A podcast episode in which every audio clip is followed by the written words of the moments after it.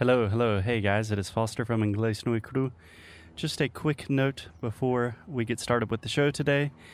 This episode is a series of audios that we recorded many, many weeks ago when I was still in Portugal.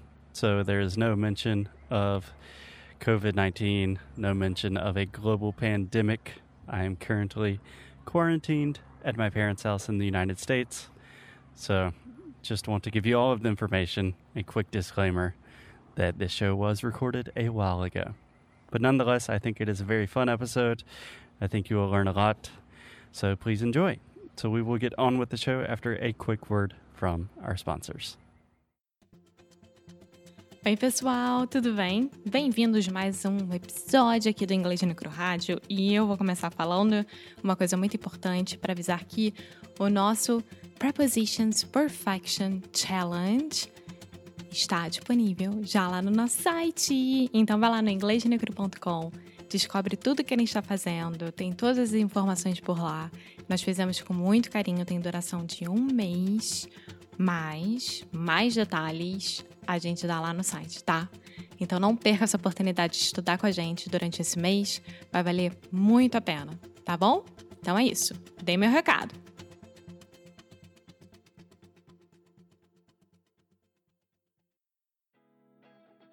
Welcome, welcome, welcome. Mais um episódio aqui do Inglês no Micro Rádio. E, gente, vamos lá. Vamos relembrar aqui algumas coisinhas com vocês. Nós temos a primeira aula grátis com o nosso cupom Inglês no Micro Podcast lá no Cambly. E vocês, isso vocês já sabem. Quem não fez até hoje, eu vou puxar a orelha. Eu vou dentro do quarto e puxar o pé à noite. Eu vou dar um susto em cada um de vocês que ainda não fez, hein?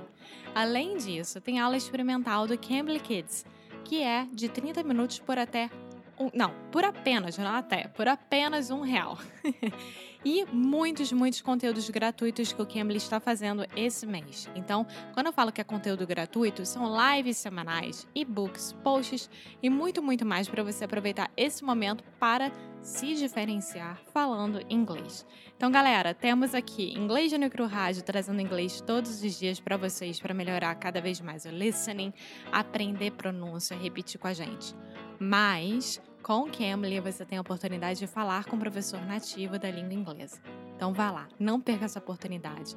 Vai nos links que eu deixo aqui nas show notes e aproveite, tá bom? Então é isso. Now, on with the show.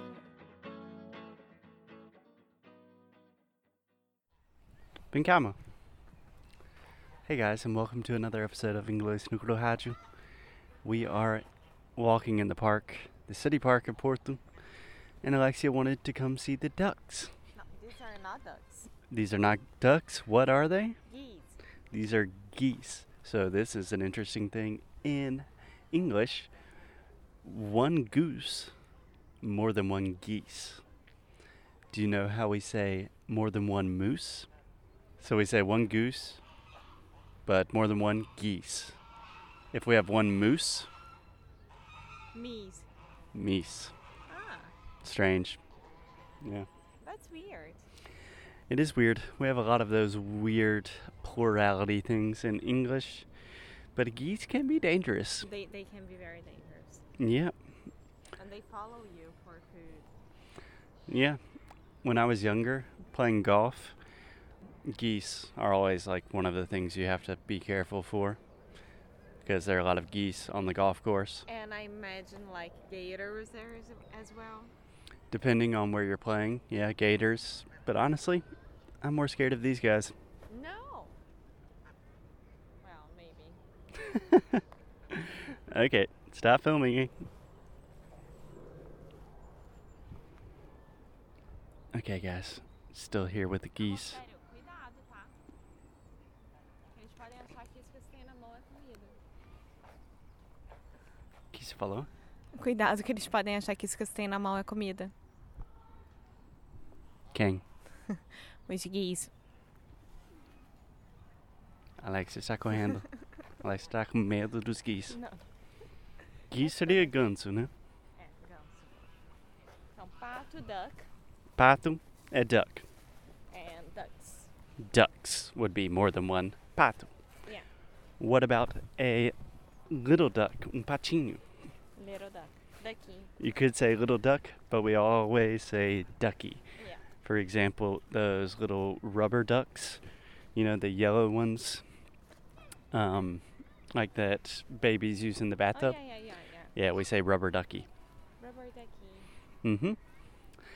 So that is probably not very useful vocabulary unless It is. We have moms and we have family listening. So, if uh, even like um, dog moms and dads, they can use duckies, rubber duckies as toys.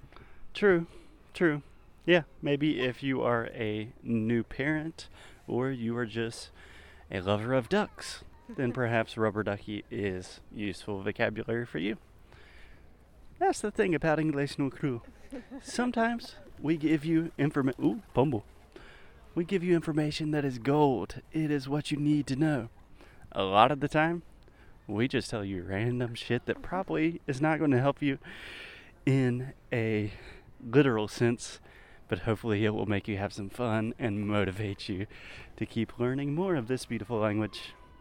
Um, so ducky, rubber ducky, uh, pombo, Pombo, eh? pigeon, Okay, one more time. Pigeon. Pigeon. So this is the difference between the i and the e sound. So on her first try, Alexia said pigeon, but it should be pigeon. Pigeon. The same difference between um, eat it, Eat, eat. Huh? eat it, Eat, it. seat, sit, Seat, sit. meet, miss, Meet, miss. keep, kiss. Keep, kiss. Pretty good, pretty good. The i sound is quite a difficult sound. This is what we call a finely tuned vowel. We talk about it a lot in sound school, but a pug is coming our way. So we will talk to you in a little bit. Muito obrigada por ter escutado mais um episódio aqui do Inglês Necro Rádio. E como vocês já bem sabem, todo mês a gente tem um challenge novo e se eu fosse você, iria lá no inglêsdenecro.com e daria uma olhada no que, que a gente lançou esses dias. Sim, já está disponível o Prepositions Perfection Challenge. Vá lá no inglêsdenecro.com, deixa lá seu e-mail com a gente, você vai saber em primeira mão tudo o que está acontecendo, além dos próximos challenges que nós vamos abrir. Agora, sobre esse que está aberto por enquanto, por enquanto, porque não vai ser por muito tempo, vá lá também no inglêsdenecro.com e lá tem todas as informações de quanto custa, tempo de duração, quem pode fazer e o que, que se pretende ter ao final desse challenge. Se você é como eu e tem dificuldade com preposições, agora é hora, hein? Vamos aproveitar, porque você só precisa de 15 minutinhos por dia para estudar e conseguir entender de uma vez por todas sobre tudo de preposições, tá bom? Então é isso. Dei meu recado. Te espero, hein? Quero você como nosso aluno. Um beijo. Tchau!